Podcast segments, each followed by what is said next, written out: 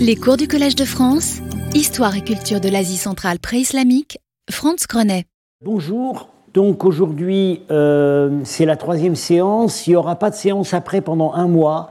Hein. je, reprendrai le euh, jeudi 8, 9 mars.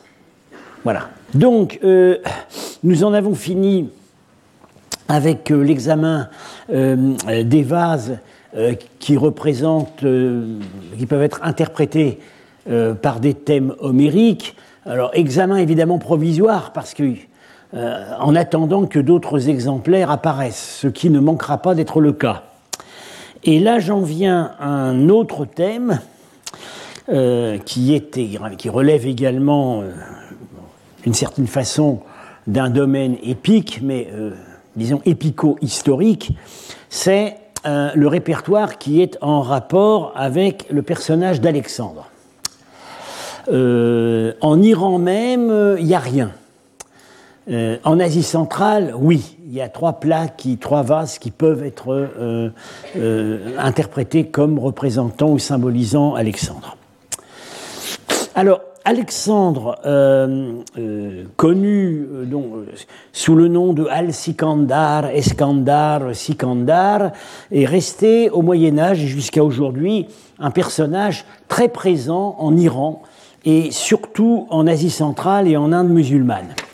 il est présent par toutes sortes de manifestations. La littérature, évidemment, des manuscrits enluminés, mais également l'onomastique, il y a beaucoup de gens, euh, et surtout, enfin, surtout en fait en Asie centrale, qui s'appellent Sikandar, euh, et euh, la les noms de lieux, la toponymie. Alors, selon la thèse la plus généralement admise, ça n'est pas un souvenir vivant qui se serait transmis de manière ininterrompue, mais d'une réintroduction plus tardive qui aurait eu deux vecteurs. Le premier vecteur, c'est la littérature zoroastrienne, sassanide et post-sassanide, donc principalement en Pélévie, où Alexandre apparaît euh, immanquablement euh, euh, avec l'épithète le maudit, Gizistag. On dit aussi Rumi, ça veut dire le romain. Pour, à l'époque sassanide, Rumi, ça veut dire byzantin, c'est-à-dire ça veut dire grec. Non. Alors, euh, on lui reproche deux choses. Euh, il a fait le malheur de l'Iran de deux manières. Il a failli interrompre la transmission euh, de la foi zoroastrienne en détruisant l'Avesta qui aurait déjà été mis par écrit. On sait aujourd'hui que c'est légendaire. L'Avesta n'a sans doute pas été mis par écrit avant le VIe siècle de notre ère. Et même on précise, selon un, un passage que nous allons examiner, euh, euh, en fait ce sera dans le prochain cours, Charistania euh, et Eranchar, c'est même à Samarcande, très précisément, que Alexandre aurait détruit le recueil des textes sacrés. Donc, mais heureusement, la transition, grâce à la mémoire orale et à un seul prêtre, qui, un seul enfant qui se rappelait le texte, n'a finalement pas été perdu. Et puis par ailleurs, il a interrompu la royauté iranienne unie. Alors, dans les récits, dans les récits euh, zoroastriens, le sort de l'Avesta et le sort de la royauté, en fait, sont complètement parallèles. Alors, autre facteur autre vecteur qui aurait réintroduit la figure d'Alexandre, c'est la littérature euh, donc de l'Iran musulman, euh, et, en, premier lieu, donc déjà le Shahnameh euh, vers l'an 1000, le livre des rois, qui est, en ce qui concerne Alexandre, en grande partie en fait l'aboutissement non pas de la mémoire conservée en Iran, mais un développement à partir du roman d'Alexandre qui s'est a circulé très très abondamment dans le monde antique à partir du 5e siècle, d'abord écrit en grec, euh, traduit immédiatement dans plusieurs langues, euh, et le roman d'Alexandre, euh, enfin dans la, dans la version qui est reproduite dans le Charnamé, véhicule une image ambivalente d'Alexandre. il n'est pas complètement mauvais, mais il n'est pas complètement bon non plus. Euh, en fait, c'est un frère caché de Darius III. Et donc, à ce titre, il est le souverain légitime de l'Iran. Mais, au bout du compte, il va être perdu par son orgueil.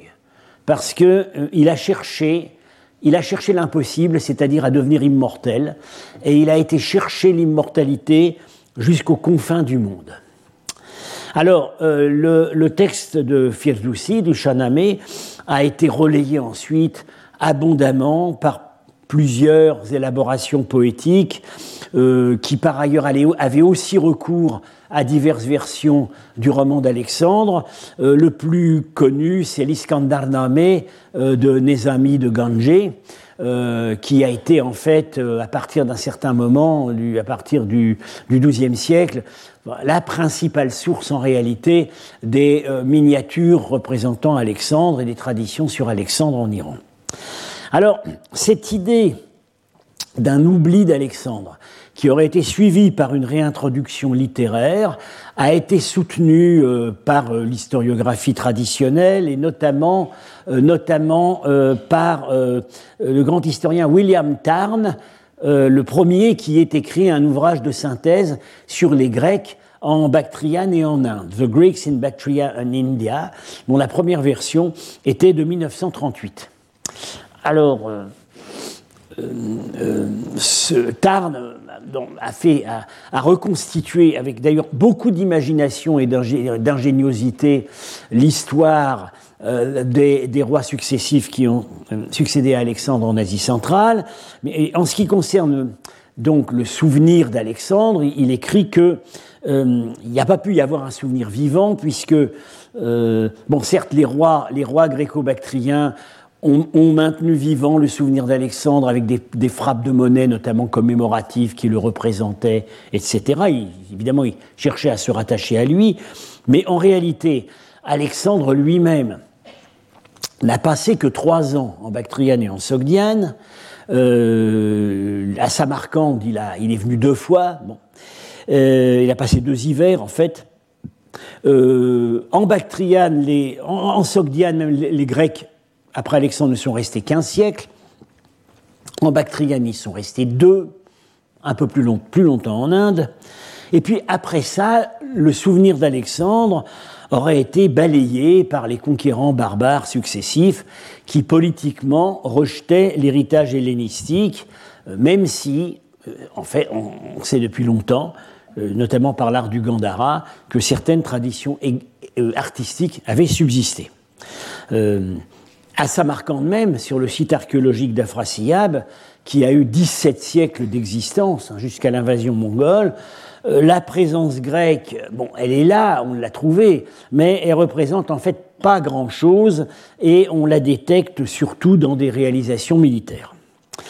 Alors, symétriquement à ce supposé oubli d'Alexandre dans euh, les terres nord-orientales de ses conquêtes, dans la tradition occidentale, euh, grecque et latine, l'intérêt pour les campagnes d'Alexandre au nord-est, s'est perdu complètement. Donc, euh, en fait, à partir d'un certain moment, les historiens ne s'intéressent que à ce qu'il a fait en Inde. Quand il a quitté l'Iran, il ne s'intéresse qu'à l'Inde. Ce qu'il a fait au nord-est, les trois ans qu'il a passé au nord-est, ne les intéresse plus. Alors, euh, bon, on a encore des récits détaillés des campagnes d'Alexandre en, Bactriane et en Sogdiane, dans Quinte Curse et dans Arien, mais par exemple dans Plutarque, il n'y a déjà plus rien. Hein. Or, Plutarque a été longtemps utilisé en Occident comme la source principale des connaissances historiques sur Alexandre. L'autre source des connaissances sur Alexandre, la principale ayant, étant en fait le roman d'Alexandre. Et dans le roman d'Alexandre, quasiment toutes les versions qui nous ont parvenues transposent en fait, connaissent, un écho des épisodes des guerres d'Alexandre au nord-est, mais il transporte tout ça soit dans un grand nord imaginaire, soit en Inde. Bon, malgré tout, malgré tout, euh, certains témoignages sur lesquels, après d'autres, j'ai attiré l'attention depuis assez peu de temps, euh, suggèrent qu'Alexandre n'avaient pas été en fait oubliés dans la région et notamment qu'il en était resté un souvenir à Samarcande. Alors en ce qui concerne Samarcande, on a donc la version syriaque du roman d'Alexandre, composée vers 600.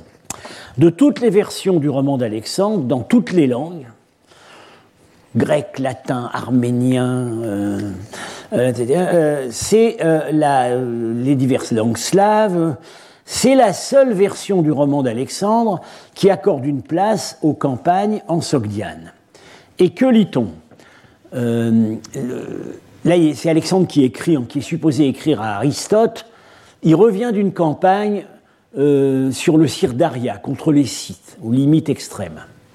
J'ordonnais qu'on bâtisse là une ville, donc à Alexandre, qu'on l'appelle Samarcande. J'ordonnais qu'on y bâtisse un temple à la déesse Réa, qu'ils appellent Nana. Et quand ils l'eurent bâti, j'ordonnais qu'on le peigne avec de l'or et les plus riches couleurs. Et j'ordonnais que tous les Sogdiens viennent à cet endroit pour faire une fête à Réa et lui offrir des sacrifices. Donc ce qu'on nous décrit là, c'est une tradition probablement, certainement recueillie sur place, un souvenir qui tournait autour du grand temple de la ville, voué à la déesse Nana. Donc euh, euh, cette version du roman euh, identifie à Réa, déesse de la terre chez les Grecs, selon un procédé courant dans la littérature antique, un nom de divinité exotique euh, est, traduit et transposé dans un système plus connu. Et euh, il y aurait donc, il aurait fondé la ville et il aurait fondé le temple, et c'est un temple confédéral. Hein. Les Sogdiens euh, venaient à cet endroit pour faire une fête.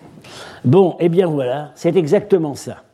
la confirmation des traditions qu'a recueilli ce texte vous pouvez tous aller la voir au Louvre jusqu'au 6 mars.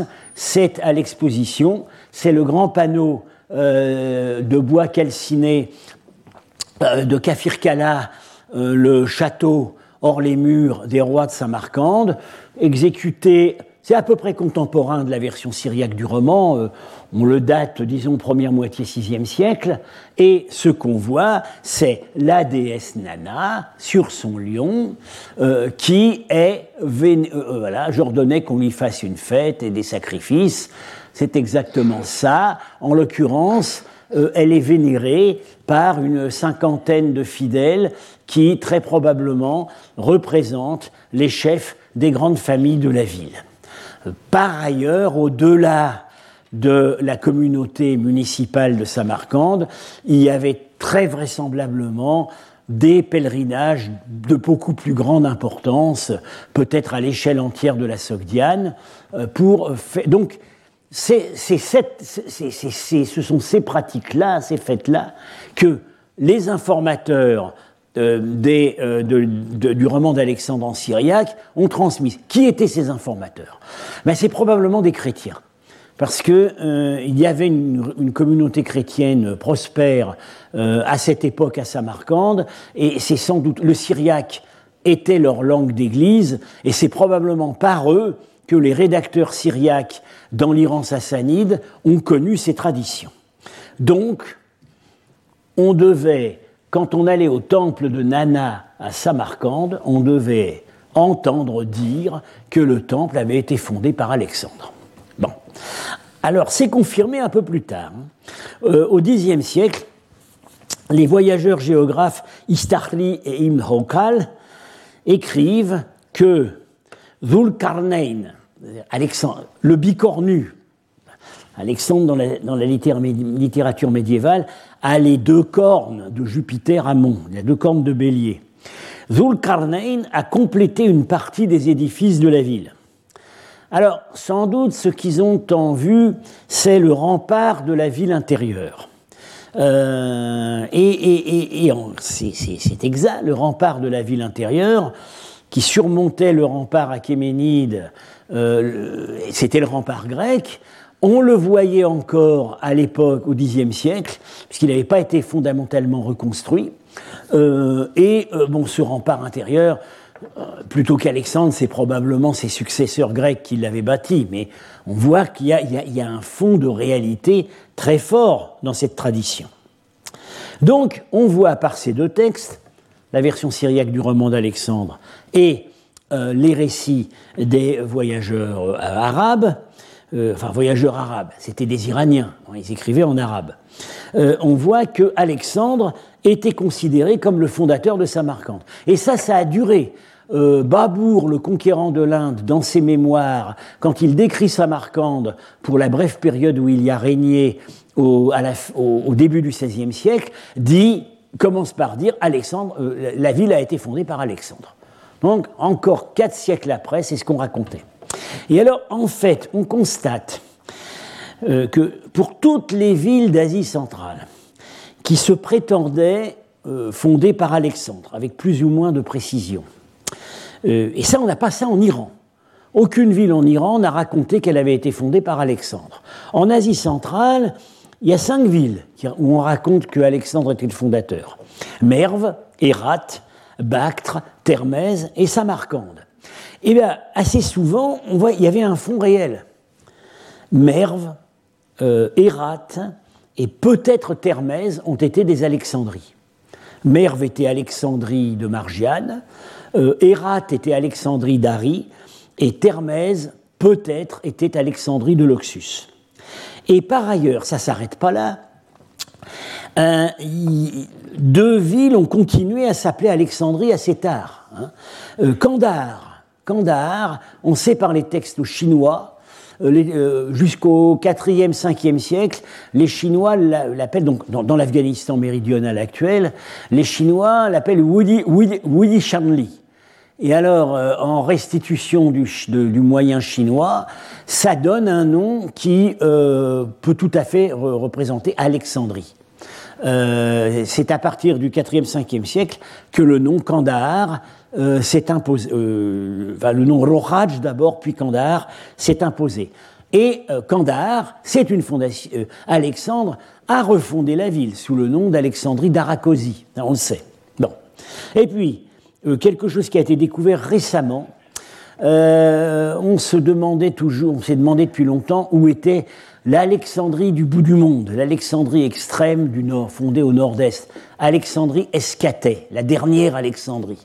On l'a cherchée pendant longtemps du côté à Rojend, au Tadjikistan, jusqu'au moment où on s'est aperçu que dans des manuscrits médiévaux, la ville de Djizak, qui est un peu plus à l'ouest, euh, s'appelle Salsandaboulis, c'est-à-dire Alexandropolis. Donc, et ça, c'est encore au Xe siècle. Donc, au Xe siècle, il y a encore à Gizak s'appelle encore la ville d'Alexandre. Bon. Donc, c'est n'est pas seulement des noms qui, qui se sont transmis comme ça. Il y avait évidemment des traditions qui allaient avec. Alors, vous, euh, il y a quand même une objection on a beaucoup d'Alexandre à partir du Moyen, de gens qui s'appellent Alexandre à partir du Moyen Âge, euh, mais euh, à, l'époque pré-islamique, euh, on n'en trouve pas. On n'en trouve pas. je ne crois pas qu'on en trouve en Iran, et en tout cas, on n'en trouve pas en Bactriane et en Sogdiane. Oui, mais au 8e siècle, dans des inscriptions, deux inscriptions bactriennes au sud de Bamiyan, on a deux personnages qui s'appellent Boucafal, c'est-à-dire Bucéphale, le cheval d'Alexandre. Il y a encore des gens qui s'appellent Bucéphale. Alors, ça vient d'où ça? Il y a probablement eu, un souvenir du cheval Bucéphale qui s'est transmis et qui a été entretenu par le fait qu'Alexandre l'avait quasiment divinisé. Quand Bucéphale est mort de vieillesse, euh, euh, il n'est pas mort dans un combat comme on voit dans le film contre les Indiens, comme on voit dans le film d'Oliver Stone. En fait, il est mort de vieillesse euh, au, début de la campagne de l'Inde, au nord du Pendjab. Alexandre a fondé une ville portant son nom, Bucéphalie, et l'a fait magnifiquement enterrer. donc voilà. Et, dans la littérature bouddhique du 6e, 7e siècle, de la secte des Mullahs Sarvastivadin, on nous parle d'une ville dans le nord du Pendjab où est enterré un cheval sacré. Alors, ça pourrait être Bucéphalie, et c'est comme ça que le souvenir de ce brave Bucéphale se serait transmis si tardivement. Donc, voilà, on voit qu'il ne faut pas trop vite jeter à la poubelle l'idée d'une mémoire continue. Alors, après les confirmations textuelles, les confirmations archéologiques.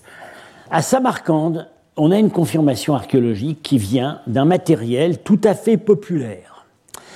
C'est une série de terres cuites, plutôt, c'est des têtes de terre cuite qui euh, ont, été ont été imprimées avec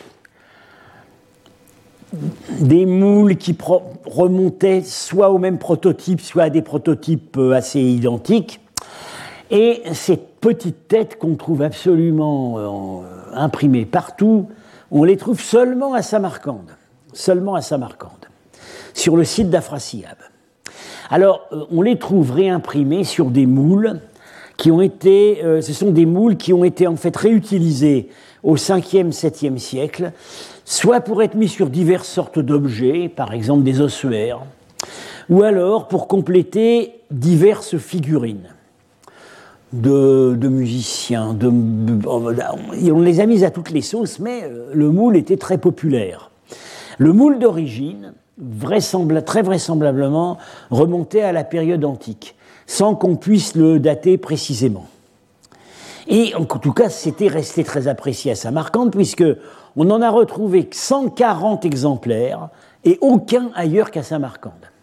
Alors en fait, dès 1917, un archéologue russe, Nicolas Vesielovski, qui était un grand archéologue, surtout des sites, de la mer Noire, mais qui avait aussi fouillé à Samarcande, sans d'ailleurs trouver grand-chose, il a fouillé Samarcande comme un courgan.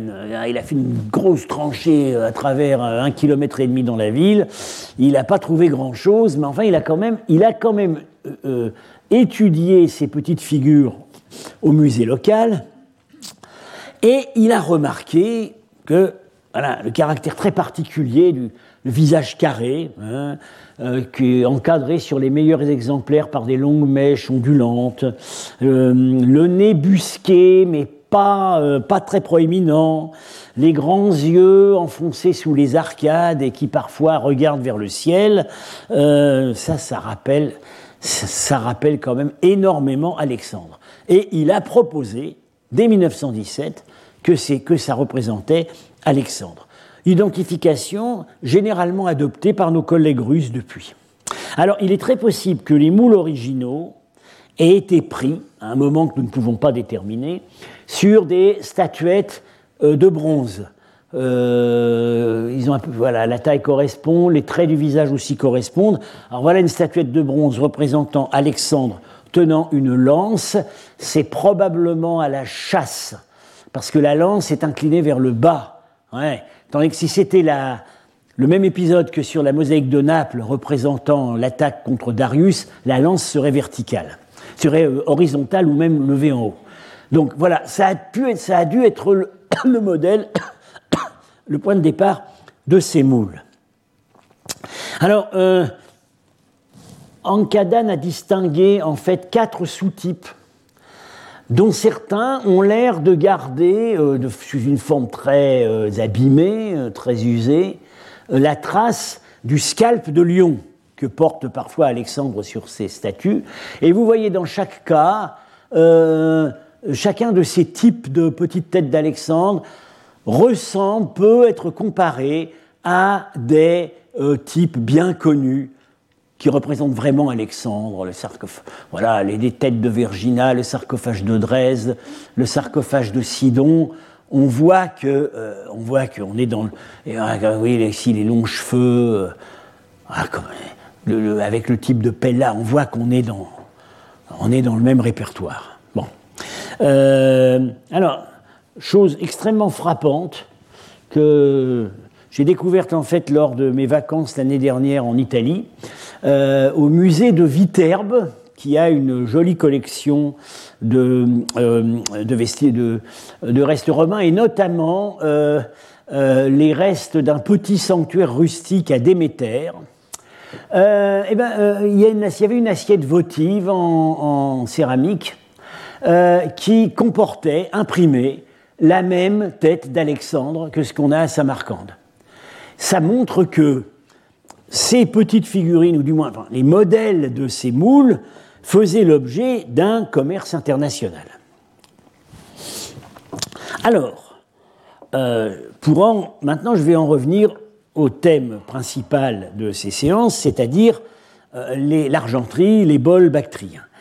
Trois bols bactriens euh, peuvent être considérés comme illustrant le thème d'Alexandre sous divers aspects. Dans les trois cas, l'identification a été faite euh, par Ankadan et moi euh, au cours des deux dernières années, et c'est soit paru, soit en train de paraître. Alors, première, premier exemple, les, les chasses d'Alexandre, voilà, ce serait c'est le bol, bol de Vereino au musée de l'Ermitage. Je vais revenir là-dessus. Hein. Une chasse en fait avec peut-être une tradition locale. Ça a l'air d'être, ça pourrait bien être la chasse, la chasse au tigre qu'il a euh, faite euh, près, de, près de Samarcande. Ensuite, la récupération par des thèmes dionysiaques. Voilà, c'est un bol de la collection Al-Saba au Koweït. Et enfin, euh, la tradition juive, la version juive du roman d'Alexandre, avec le bol de Lhasa, euh, actuellement au musée de l'Orient ancien à Tokyo. Alors je vais examiner ça. Euh, est-ce qu'il serait possible d'avoir, d'atténuer cette lumière c'est pas possible d'atténuer cette lumière parce que j'ai l'impression d'être au commissariat hein, en train de répondre à un interrogatoire. Bon, c'est pas très grave. Alors, alors voilà, le bol de Verino. Alors, notre interprétation euh, a été publiée, enfin au moins partiellement, pour l'essentiel en fait, dans l'article sur le bol de Lhasa que nous avons fait paraître euh, dans 2021 dans Bulletin of the Asia Institute. Euh, j'ai été amené à en parler l'année dernière. Alors, ce bol, donc, qui correspond tout à fait à la typologie des bols dits bactriens, des petits bols décorés sur l'extérieur. Euh, il est à l'Ermitage depuis le début du XXe siècle. Comme beaucoup de ces bols de l'Ermitage, ces vases de l'Ermitage, il a été trouvé euh, du côté de l'Oural, ou peut-être dans ce cas-là, c'était en Ukraine. on peut le dater assez tôt. On peut le dater assez tôt dans la série des bols bactriens. Nous pensons qu'il date du 4e ou 5e siècle. Alors, il représente trois cavaliers chasseurs euh, vous montrer comment ils sont disposés. Oui, voilà. Euh, ça, c'est le principal qui est là. Et euh, il, voilà, il y en a un là, un là et un là. Trois cavaliers chasseurs, dont le principal,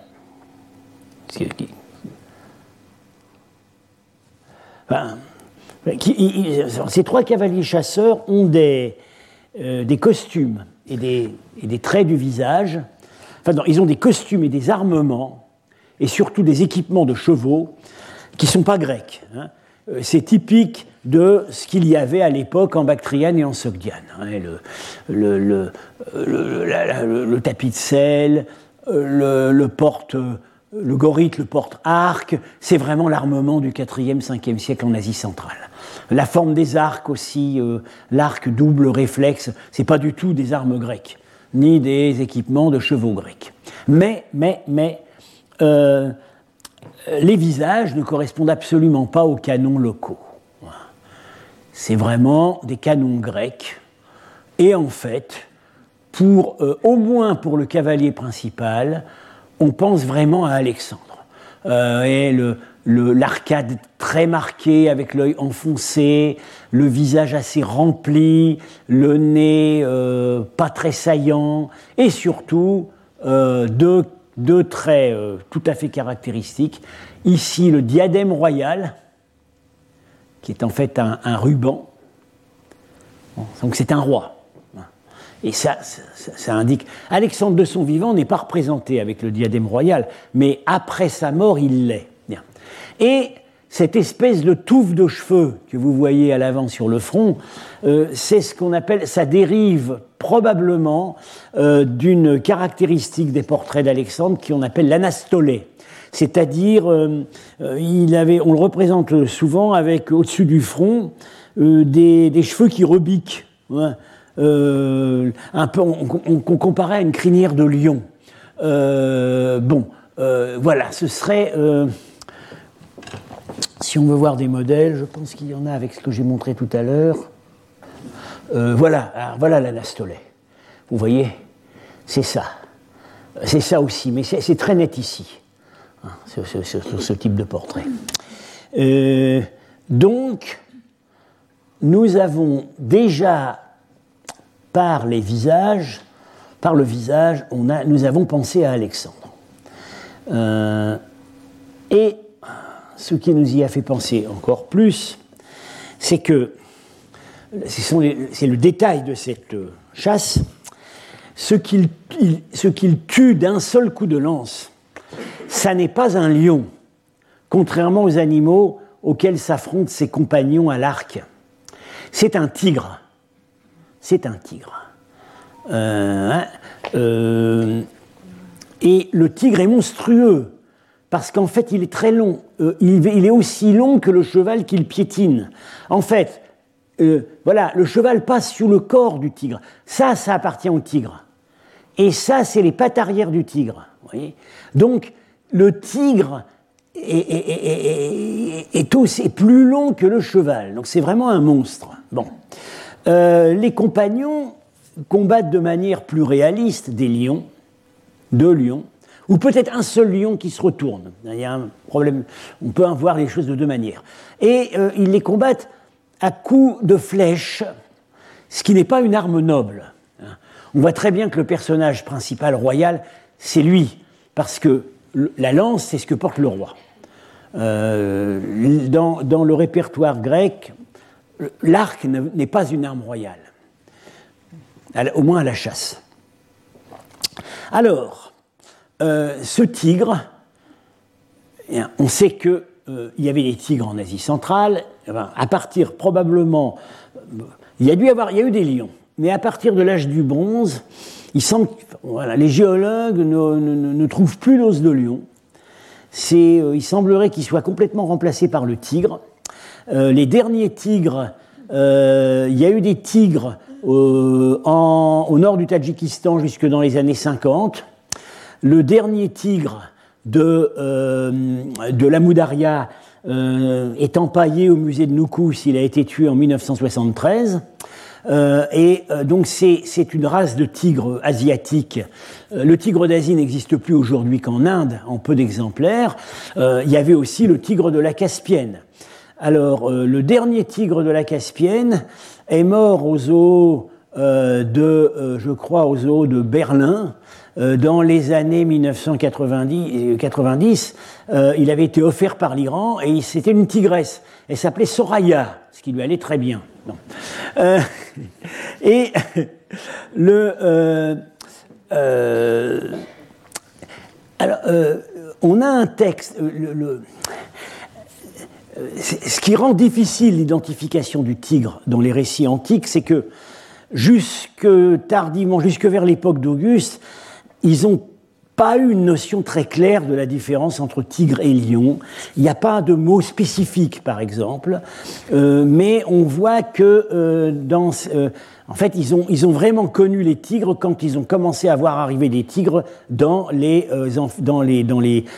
jeux, dans les amphithéâtres romains.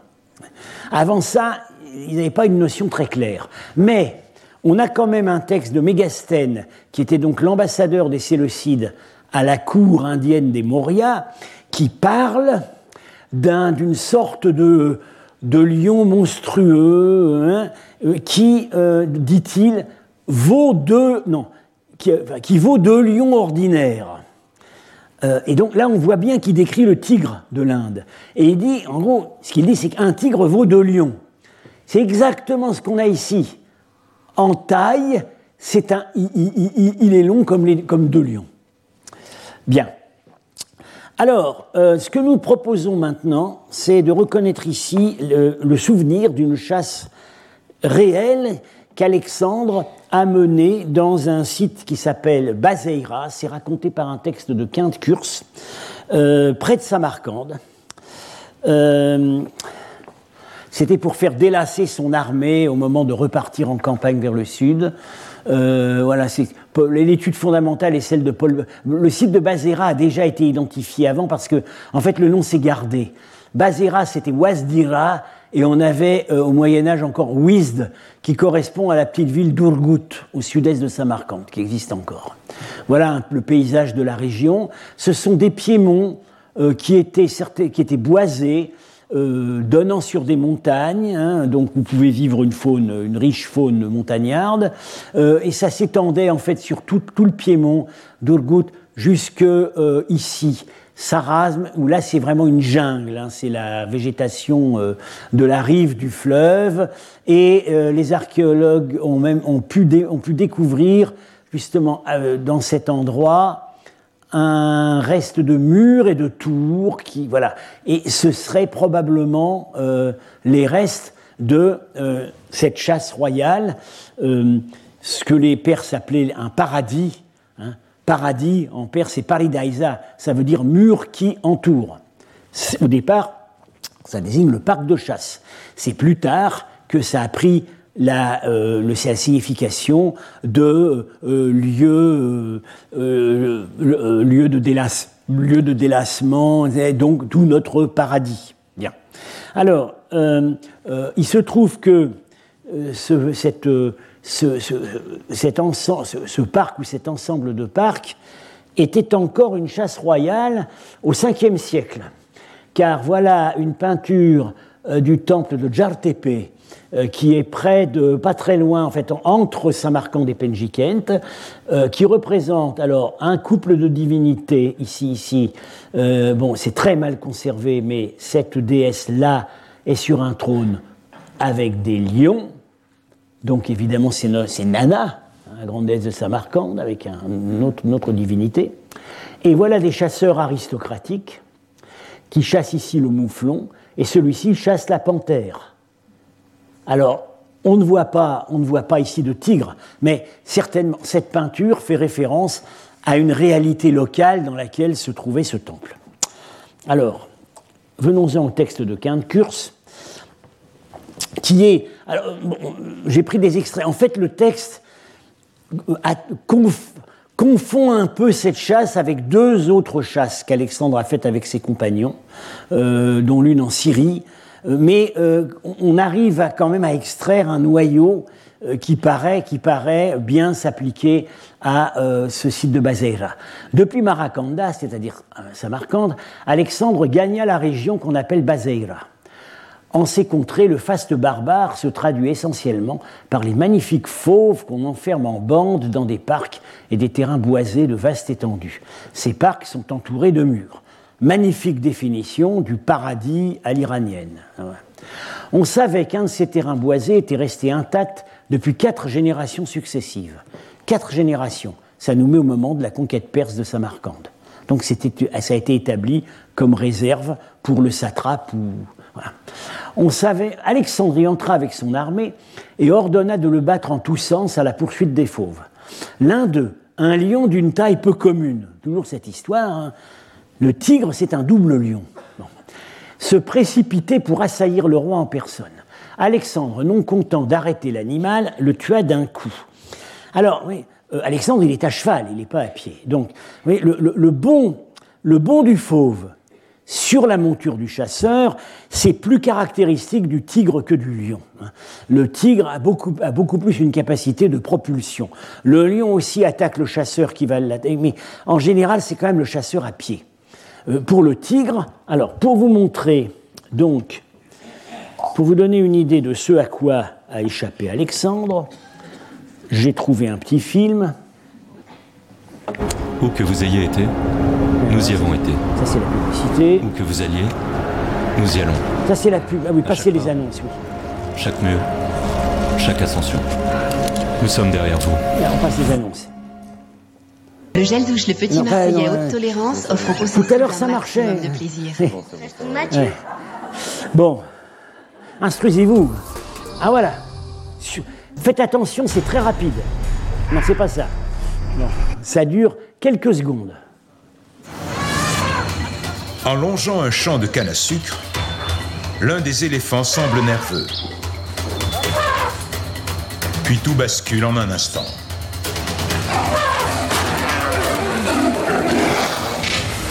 Le tigre furieux jaillit des broussailles à la vitesse de l'éclair, bondit à près de 3 mètres du sol, les griffes labourant l'air, et mord profondément le cornac terrifié.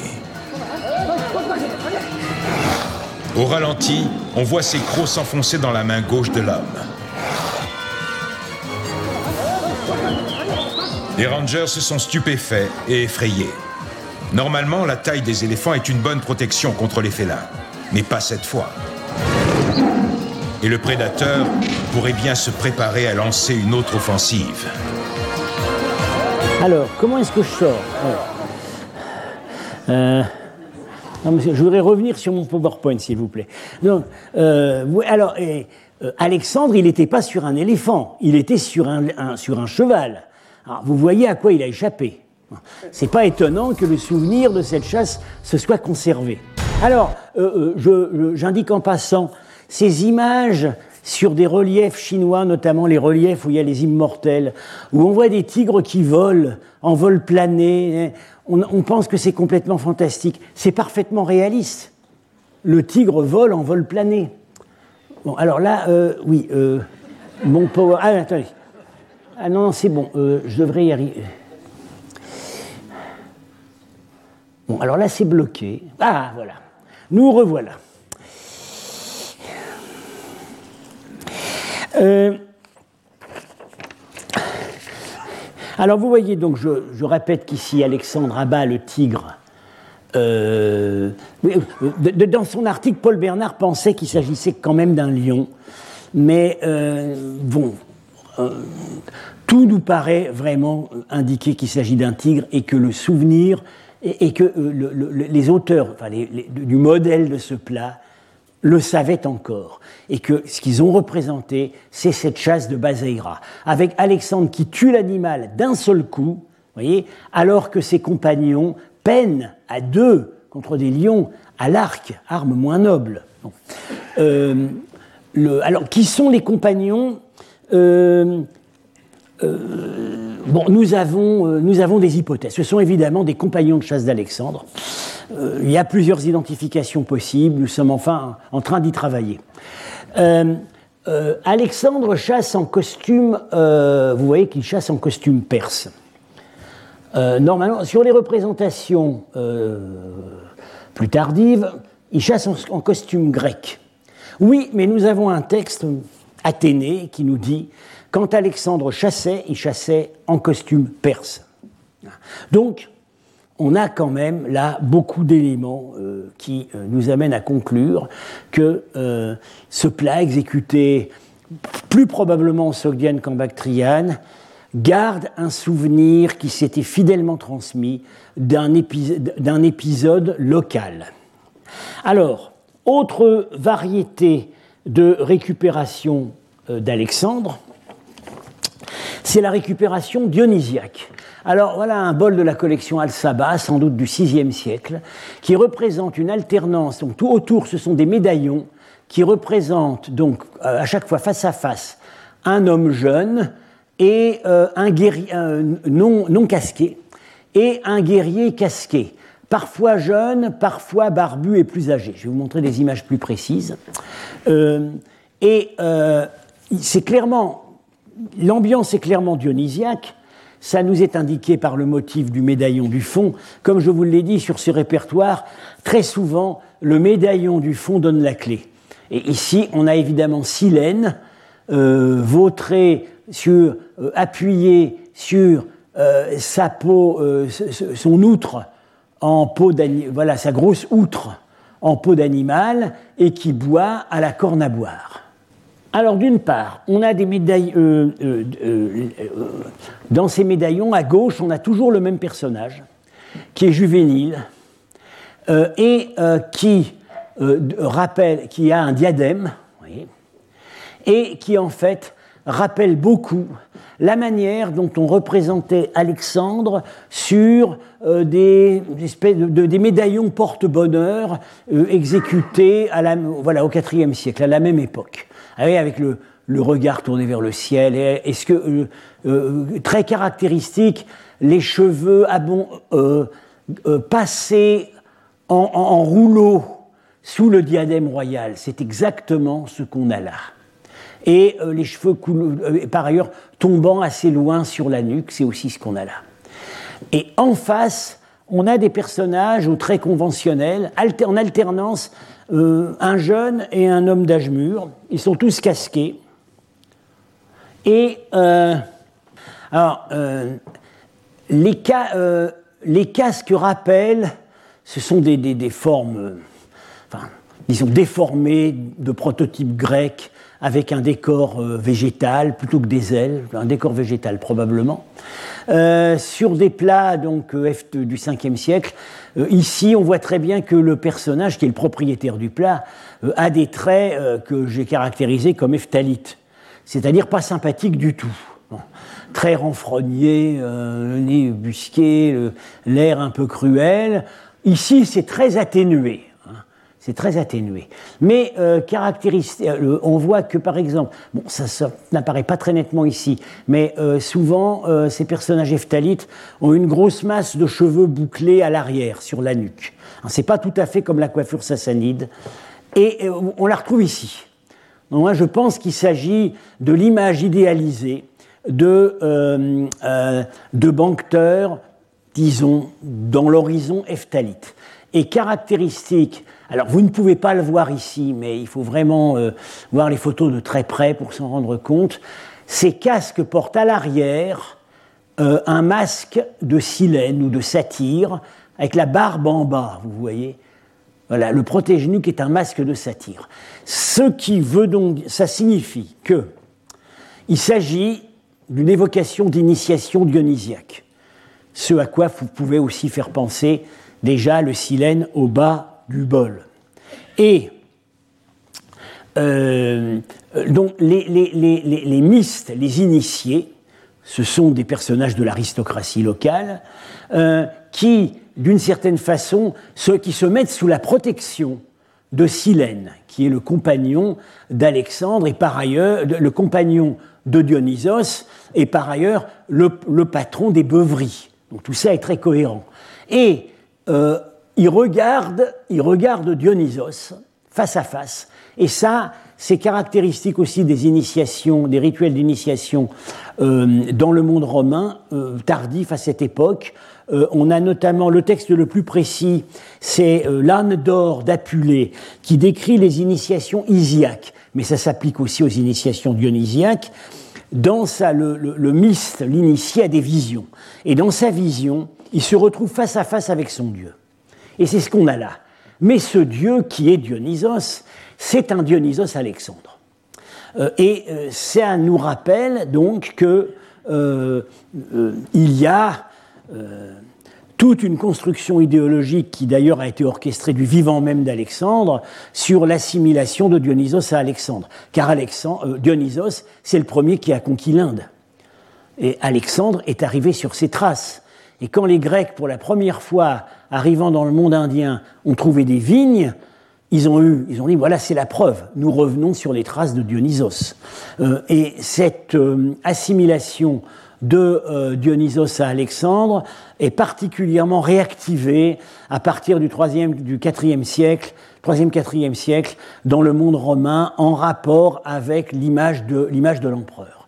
Donc, quelque part, quelque part, à l'origine de ce plat, il y, a, euh, il y a des modèles romains que nous n'avons pas, enfin nous les avons techniquement, parce que ces médaillons, qui vous voyez, sont ponctués autour, en fait, ça imite euh, des médaillons sertis dans la coque euh, du vase, et ça, c'est typique des, de, de, des vases romains de cette époque.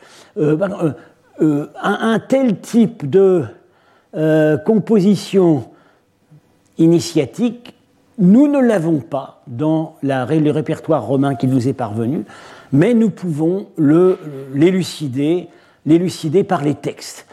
Alors, qu'est-ce que ça voulait dire pour le public qui utilisait euh, ce bol?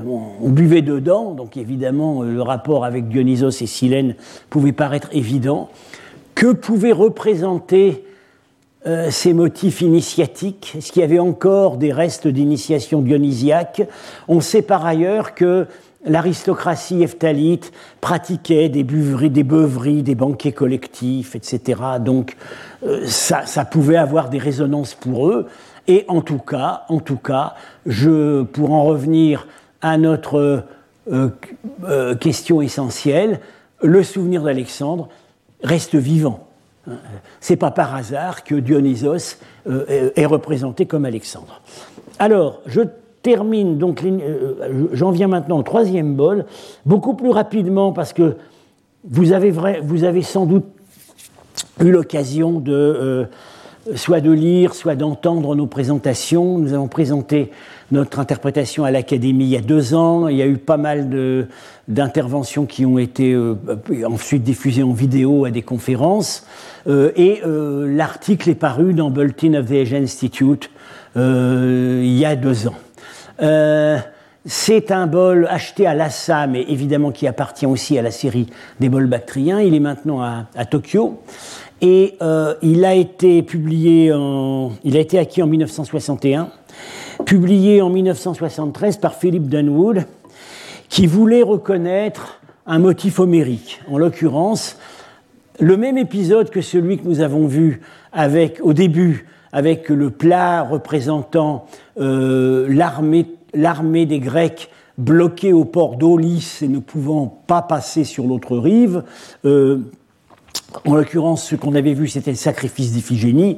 Ici, ce serait le prodige, c'est-à-dire un serpent qui monte dans un arbre, qui, dévore huit oisillons, puis leur mère, et c'est interprété comme euh, euh, présageant les neuf années que va durer la guerre de Troie. Bon, ça marche absolument pas. Euh, l'interprétation proposée par Denwood n'avait pas convaincu mais en même temps, on proposait rien d'autre. Bon, ça ne peut pas marcher, aucun des personnages de, cet épisode de l'Iliade n'est reconnaissable ici. Euh, il n'y a jamais huit oiseaux, neuf oiseaux, euh, donc ça perd tout sens. En fait, en fait, ce que représente ce bol, ah, voilà, ce sont les, deux cette publication qui est parue, et euh, celle-ci qui va paraître bientôt, que nous avons fait en français à l'Académie, euh, dans une perspective un peu différente. Euh, ce que représente ce bol, c'est Alexandre, nu, mais avec un manteau, avec une écharpe royale ou un manteau royal. Euh, pour, les traits sont reconnaissables. Voilà, voilà, voilà. Ce sont les traits d'Alexandre que nous avons déjà vus. Bon, l'anastolée, bah ici, elle se voit bien. Hein. Les, cheveux qui rebiquent sur le front, ça se voit très bien sur cet exemplaire-là. Euh, la, mâchoire carrée, euh, l'œil euh, exagéré, bon, c'est vraiment, la même, vraiment la même filiation. Et alors, il est représenté dans deux épisodes connus du roman d'Alexandre. C'est son arrivée aux extrémités de la Terre, on situe, ça, a l'air de se situer en Inde.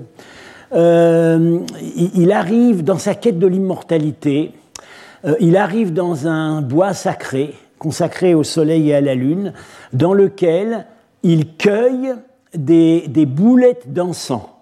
C'est ce qu'on voit ici. Avec la main étendue, il attrape sur l'arbre des boulettes qu'il va mettre dans un sac.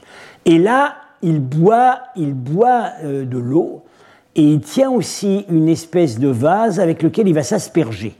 On voit, mieux ça ici. C'est l'arrivée à la source de l'immortalité. Voilà, ici c'est la fontaine d'immortalité au pays des bienheureux, les, les sources dans le roman d'Alexandre, et ici c'est la forêt des aromates, autour de l'arbre du, du soleil et de la lune. Très bien, rien. Mais ça ne s'arrête pas là. Pourquoi? Parce que d'abord, il y a une ambiance, on voit, l'ambiance est indienne.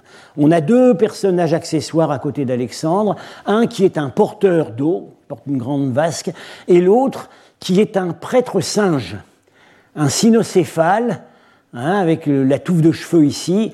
C'est à la fois un prêtre singe et un joueur de tambourin. Donc, euh, euh, euh, le roman d'Alexandre nous parle de gardiens fantastiques, monstrueux, qui gardent le, temple du soleil et de la lune. Et ici, on a mis une, ambiance bien nettement indienne. mais alors, voilà, il y a quelque chose de complètement différent par rapport à toutes les versions qu'on a, c'est que dans toutes les versions, qu'elles soient grecques, romaines, syriaques, arméniennes, Alexandre n'arrive pas à la source d'immortalité. Bon, la cueillette des aromates euh, de, l'encens, ça c'est dans, les, dans les textes, mais il n'arrive pas à la source d'immortalité. Euh, euh, en fait, le, en général, ce qui se passe, c'est que son serviteur euh, va, prend un hareng sort, va le laver dans l'eau, le hareng devient vivant, il comprend que c'est une source d'immortalité, mais soit il oublie d'en parler à Alexandre, soit euh, Alexandre se perd avant de la trouver. Il ne va pas trouver la source d'immortalité. Il y a une version du roman d'Alexandre où Alexandre arrive à la source d'immortalité. Son asperge, et euh, c'est la version juive. Euh, et par ailleurs, dans cette version juive, Alexandre, ayant compris que c'était la source qui sortait du paradis, remonte la rivière, arrive devant des portes euh, où il, il, appelle, il essaie d'entrer, et on lui dit Tu n'entreras personne qui n'est euh, personne, à moins d'être circoncis, ne peut entrer au paradis. Il se fait circoncire euh, et, mais malgré tout, malgré tout, ça ne lui permet pas vraiment d'entrer au paradis, mais les Juifs vont quand même le considérer comme, euh, disons, le ranger au, rang des justes. L'image d'Alexandre chez les Juifs est, très positive. Ce sont ses successeurs, Cid, qui ont une image négative, qui étaient des persécuteurs. Et Alexandre ici est circoncis. Hein, voilà, je vous passe sur les détails, mais euh, on a fait des gros plans. c'est pas du tout la manière. Bon, en gros, euh, dans l'art antique, dans la représentation des organes génitaux masculins, euh, le prépuce est toujours présent et souvent même exagéré. Et en l'occurrence, euh, en l'occurrence, il est circoncis. Donc c'est la version juive. Alors, bon, je passe rapidement les, textes qui permettent de, d'étayer cette interprétation le Talmud de Babylone, contemporain de ces vases, voilà, euh, il y a ceux qui disent, à propos d'Alexandre, il prit de cette eau et aspergea son visage. Il y a aussi ceux qui disent, il remonta à la source jusqu'à ce qu'il arriva à la porte du jardin d'Éden. Et ça, c'est pas dans les autres versions. Et puis un texte plus tardif, euh, qui est probablement antérieur au Xe siècle. Ah, voilà c'est euh, euh, l'histoire d'Alexandre le Macédonien, un texte en hébreu aussi. Voilà, le droit, on creuse des puits. le chasseur du roi prit des oiseaux, leur tordit le cou, les lava. les poissons sont remplacés par des oiseaux ici. Et puis ils reprennent vie, ils s'envolent. Le roi dit Évidemment, ce sont les eaux du jardin d'Éden. Quiconque en boira vivra pour toujours. Va vite et apporte-moi et j'en boirai aussi. Et puis il arrive, il remonte la rivière, il arrive à la porte. Une voix répondit C'est la porte du jardin d'Éden. Aucun infidèle et aucun homme incirconcis ne peut entrer. Cette nuit-là, Alexandre se fit circoncire. Ses médecins vinrent et immédiatement le soignèrent avec des herbes bénéfiques. Mais c'est gardé secret. Seuls les Juifs le savent. Et donc, ce plat, ce vase, c'est le seul cas où nous pouvons identifier un milieu commanditaire. Il a évidemment été exécuté selon les règles des bols bactriens, mais dans un milieu de riches juifs hellénisés, dont on, sait qu'il y avait, les Juifs étaient nombreux et influents dans l'Empire Ephthalite, puisque les Byzantins, au lieu de Ephthalite, écrivent, écrivent, écrivent Nephtali, c'est-à-dire la, dixième tribu, la tribu perdue. Donc il y avait cette idée que c'était un pays où il y avait beaucoup de juifs. Et effectivement, euh, certes, il y a une communauté qui a été à même de passer cette commande. C'était évidemment des juifs euh, dont la pratique était assez laxiste, puisque, euh, en principe, on ne peut pas dans le judaïsme représenter ni la figure humaine et encore moins la nudité, mais on sait qu'il y a des exceptions. sur les peintures de la synagogue de Doura Europos, il y a et la figure humaine et la nudité. donc, euh, voilà, Alexandre est passé, ça ne vous étonnera pas, par toutes les sauces en Asie centrale. On l'a vu donc encore proche du souvenir local d'une chasse héroïque sur un des, un des bols.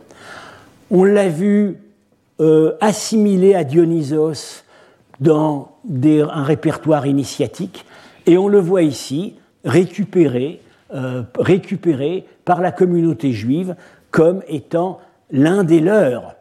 Et vraisemblablement, l'idée qu'avaient les commanditaires de ce plat et ses propriétaires, c'était d'une part de montrer que, euh, de, s'annexer Alexandre comme ayant été le protecteur de leur religion, et peut-être aussi de flatter leur maître Ephthalite, parce que après Dionysos, après Alexandre, les Ephtalites avaient conquis l'Inde du Nord.